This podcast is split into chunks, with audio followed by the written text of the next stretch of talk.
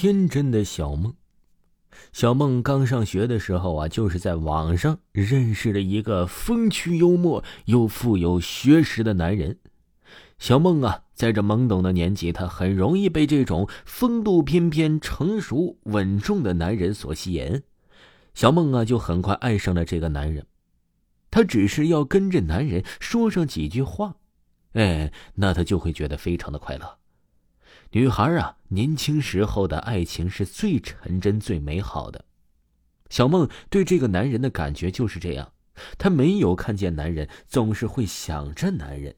男人不理她的时候啊，她就会感觉到非常的寂寞，脑袋会不由自主的幻想一些不好的事情。有时候她得不到男人的回复，就会觉得男人可能是和其他的女人在一起。她呀就会想，是不是男人那么不喜欢自己啊？她还没有见过男人，只是在空间里面呢看过男人的照片照片中的男人长得呀那是阳刚帅气，身材非常的好，穿一件西装看上去啊非常的儒雅。小梦就喜欢这样的男人，让她觉得非常有安全感。她呀在心里啊是一直期许着。她不想只是和网上男人保持着联系，她呀还想在现实生活中看见男人，能够真实的感应到他的存在，而不是冰冷的网络。这个念头啊，一直都存在着小梦的脑袋里面，但是她害怕她说出来会吓走男人，这样啊，自己唯一和男人的联系那都没有了。她在期待着，期待着男人呢，有一天会主动说要求跟她见面。小梦一直都在期待着，直到有一天，男人给她发了一条信息，邀请她一起去游玩。这就是对面呢，哎，要求见面的方式。小梦非常的开心，她一直以来梦寐以求的愿望终于要实现了，她感觉到幸福无比。她在心里不断的幻想着，自己看见男人以后啊，他们。将发生一段感人肺腑的爱情故事。小女孩的梦想啊，就是这么单纯。她们只幻想着拥有美丽的爱情，但是没有想到现实才是真的生活呀。当男人约她的时候，她想都没想就答应了。她满脑子都是这个男人，期待着可以早点看见这个被自己魂牵梦绕的男人。终于啊，到了约会的时间。男人说自己是学校里面的老师，因为不想被别人看见自己和学生约会，所以啊，他们约定在了一个比较偏僻的地方。小梦通过男人在网上对他的了解，认为啊，他是一个正人君子。在这之前，他可能不知道什么叫做衣冠禽兽。就算是学校里面的老师，也有可能是一只大灰狼，还是一只致命的大灰狼呢？刚见面的时候啊，小梦就被男人深深的迷住了。男人呢，长得那是非常的帅气，气质高雅，一看呢就是良好出身的知识分子。没有经验的人呢，哎，一下子就都喜欢了这样的男人。他们不管男人是不是有着婚姻，不管男人的人品如何，他们往往只是看重男人外在表现出来的东西，就一头扎进去。这个年纪的男人呢？也是有着一定的经济实力的，他们只要付出一点点，就能轻易得到女孩们的欢心了。小梦和男人吃完饭之后啊，对男人的翩翩风度就更加着迷了。她对于男人的话坚信不疑，幻想着和男人一起浪漫的靠在一起，他们可以一起去看电影，一起去品尝美食。要是他们住在一起呀，应该会是一件非常美妙的事情。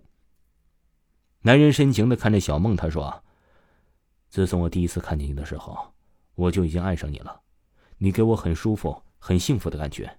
我希望永远都可以和你在一起。小梦张大了眼睛，她不敢相信自己的耳朵。原本以为啊，像是这么优秀的男人不会对自己这种普通女孩有兴趣的，但是男人毫不避讳的说出对自己的好感，真是很大胆。像是这么强烈的表白方式，小梦还真是第一次感受到。他感觉自己的虚荣心得到了极大的满足。小梦长这么大，还从来没有被人这样表白过，他的心砰砰直跳，感受到了前所未有的快乐。那天不知道怎么回事，小梦就这样出于虚幻的美好之中，跟着男人去了一个他一辈子都不想去的地方。帅气儒雅男人的魅力就是这样的强大，他会让人忘记了危险，忘记了害怕。小梦还沉浸在快乐幸福的享受之中，男人呢就露出了狰狞的面目。男人砰的一声关上了房门，他邪恶的说：“小白兔，你掉进猎人的陷阱里了。接下来啊，我们要玩一些刺激而又好玩的东西了。”小梦还以为男人会给自己什么惊喜，但是他看到男人手上的刀，就明白是怎么回事了。他颤抖着说：“老师，你怎么了？你想做什么？”小梦感受到了危险的气息，男人咧嘴一笑，挥着刀啊向他砍了过来。小梦大声的求救，但是这里的隔音效果太好，别人根本就听不见。他感觉到啊，自己的身体被刀啊是混乱的划着，剧烈的疼痛劈头盖脸的传来，他晕死了过去。几天之后啊，小梦回到了学校，一切都好像是做梦一样。帅气的男人不见了，他是自己回来的，地上很干净，根本就不像一个凶案现场，一定是在做梦啊。他这样想，一个优雅的男人怎么能做出这种事情出来呢？不是，他像是以前一样，还是回到学校里上学。但是渐渐的呀，他感觉到了异样，同学和老师好像都看不见自己。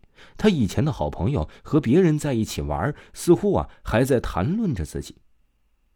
朋友说：“小梦都死了好几天了，不知道他的鬼魂会不会来学校上课。”另一个同学说：“你快别说了，吓死我了！小梦真是倒霉，怎么会遇见这样的变态？听说还是我们学校老师呢。”就是啊，平时是一副道貌岸然的样子，没想到却是这样的人。小梦呆在原地，她天真的以为自己还活着呢，以为这一切都是在做梦啊。但是现实却是真发生过，只是小梦从心里不愿意接受自己死了的事实。她好后悔，好恨那个帅气的男人，竟然是一个杀人不眨眼的恶魔。她恨自己为什么那么单纯，这么容易就上当受骗了。这一次的代价却是那么大，直接让他失去了生命。他愤怒的尖叫起来，同学们都听不见他的哀嚎，但是可以看到头上的灯闪烁了几下。几个聊天的同学都面面相觑，不再说话。哀嚎以后，小梦安静下来，他不得不接受这个现实：他已经死了，已经不可以活过来了。他看见眼前出现了一个白的圆圈，越来越大，越来越近，在圆圈的末端站着一个人。他说。跟我走吧，下辈子别再这么傻了。小梦呆呆的跟在这个人后面，默默的离开了。听众朋友，本集播讲完毕，感谢您的收听。